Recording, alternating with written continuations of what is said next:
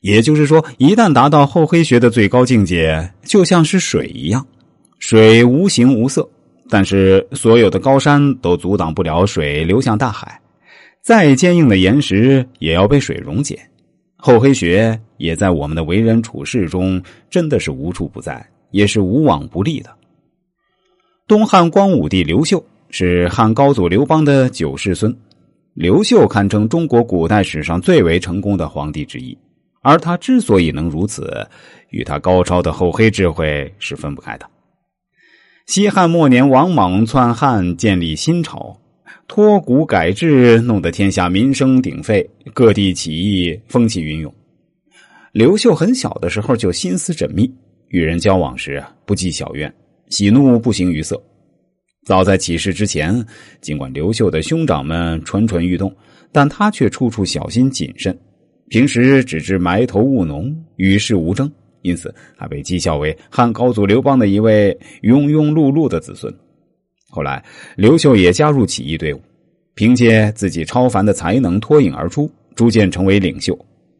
历史上每个王朝的初期，新君对待功臣的做法大都是或杀或贬，但跟随刘秀打天下的功臣基本都得以善终，这在历史上极为罕见。他的这种异于其他开国皇帝的宽容政策效果极佳，东汉初期基本没有出现臣下犯上作乱的事情。尤其难能可贵的是，他对那些触犯自己的官员也显示出了难得的大度，忍住不对他们发作。一次，他外出游猎，到夜间才回城，结果被一个守门官员关在门外，他只得绕道进城。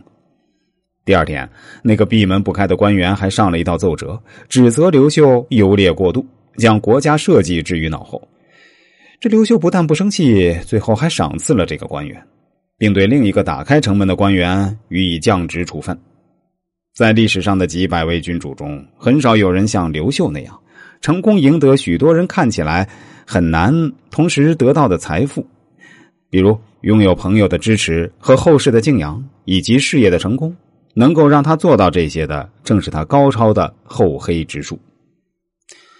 在传统政治斗争中，大多数人太富有心机，而且刻薄无情。其实，像刘秀这样看似软弱且毫无心机的人，才是最聪明的，因为他们深深的知道，有时柔弱待人远比机关算尽更容易得到支持。我本人作为一名人生策划师，对此绝对是深有感触的。曾经一位江苏的企业家朋友找到我说，让我给他做一次人生策划。